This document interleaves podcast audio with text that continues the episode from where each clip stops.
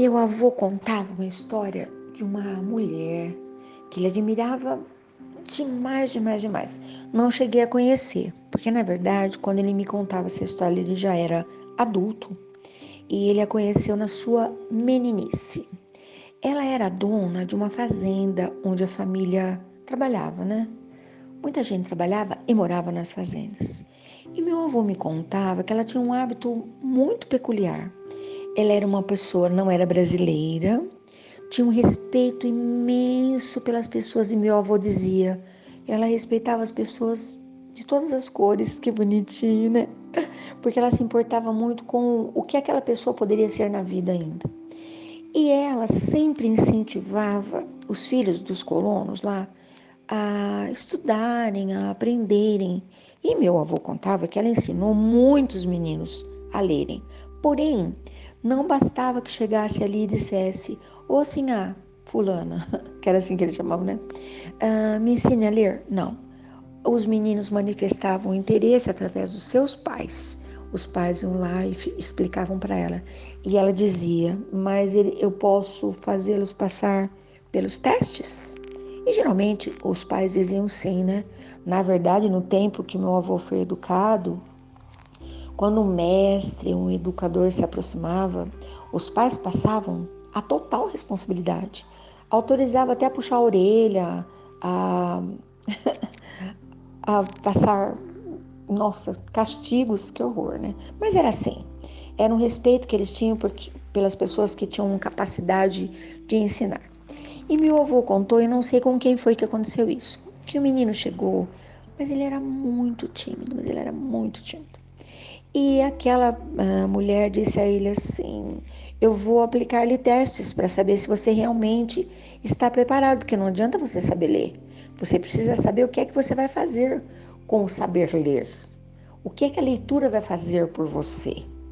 E aí o menino ficou pronto. Aí ela levou-o para um galpão e disse assim: para o menino que a história chegou, porque o menino contava para os amiguinhos depois, né?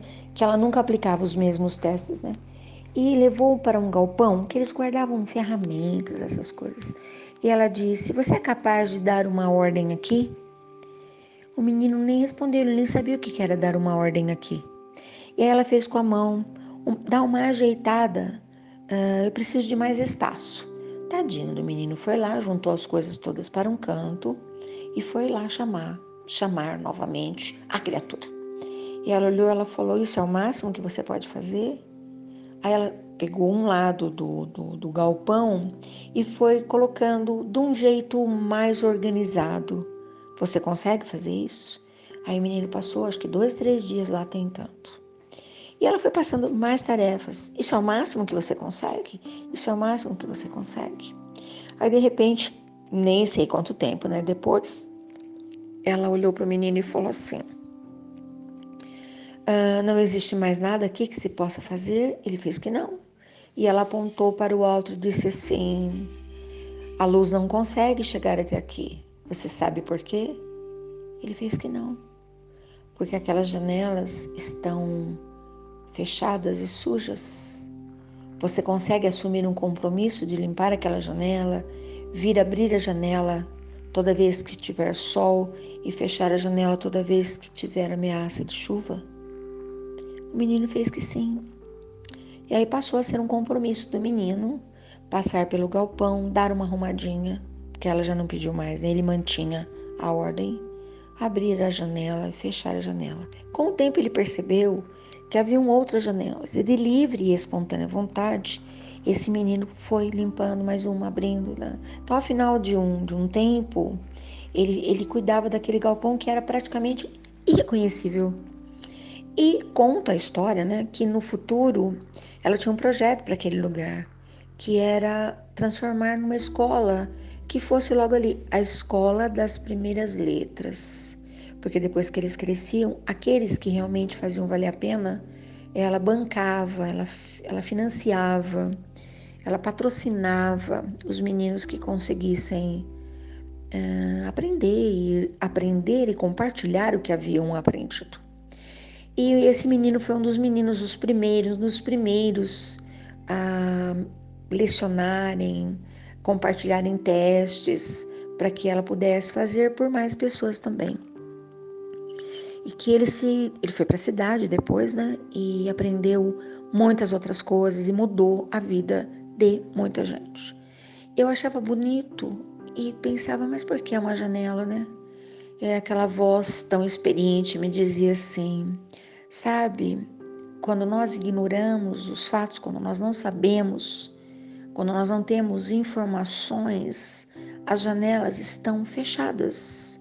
Nós estamos caminhando às escuras.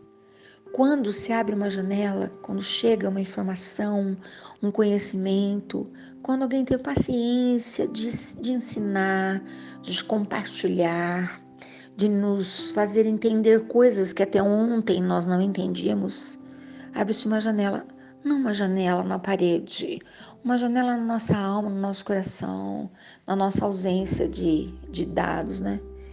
E eu achava aquilo tão maravilhoso. Quase todos os dias, mais do que uma vez ao dia às vezes, eu tenho pedido muito ao universo que me propicie condições em que eu possa abrir uma fresta, compartilhar algo que vale a pena no meu dia a dia, com os netos, com os filhos, com os amigos, com os muitos amores que fazem parte do meu jardim, porque eu vejo essa luz do compartilhar, essas coisas delicadas, né, que às vezes a gente tem condições de fazer e não faz, como uma parede cheia de janelinhas que podem mudar a vida das pessoas. E voltei hoje no tempo pensando como que podia, né? Uma pessoa lá das antigas, com essa visão majestosa de progresso, de, de ordem, de, de mundo melhor. Imaginei, são os anjos, né? Seres que que vamos encontrando pelo caminho, certamente. Tenho falado tanto disso, né? E hoje eu estou aqui tentando lembrar das, das mãos que abriram, que me ajudaram a visualizar janelas emperradas e me mostrarem maneiras de que eu pudesse limpá-las, abri-las, respirar um ar novo, né? Te convido passou alguém pela sua vida mostrando que existia uma janela que você ainda não havia visualizado? Alguém te deu uma preciosa oportunidade de deixar a janela assim, pronta para o seu papel? Para que serve uma janela? Se não for para ventilar, se não for para proteger, se não for para dar uma espiadinha no sol, ai ai, né? Às vezes a janela é real, uma janela de madeira, uma janela de alumínio. Às vezes é uma janela pintada. A Roberta pinta janelas, coloca flores, faz tudo ficar muito real. Cada um tem um jeitinho, né? Então, se alguém ajudou você a imaginar, a detectar, a, a, a decodificar o que é uma janela, vamos também apontar a nossa mão para as janelas que ainda não foram abertas? Ai, ai, né? Eu e os meus pensamentos, eu e a minha filosofia tão única, tão do meu jeito, eu e os meus códigos. Porque um dia eu sou pedra, outro dia eu sou vidro, né? Eu sou vidraça. Pois é. Ai, ai, esse é meu convite de hoje. Até amanhã.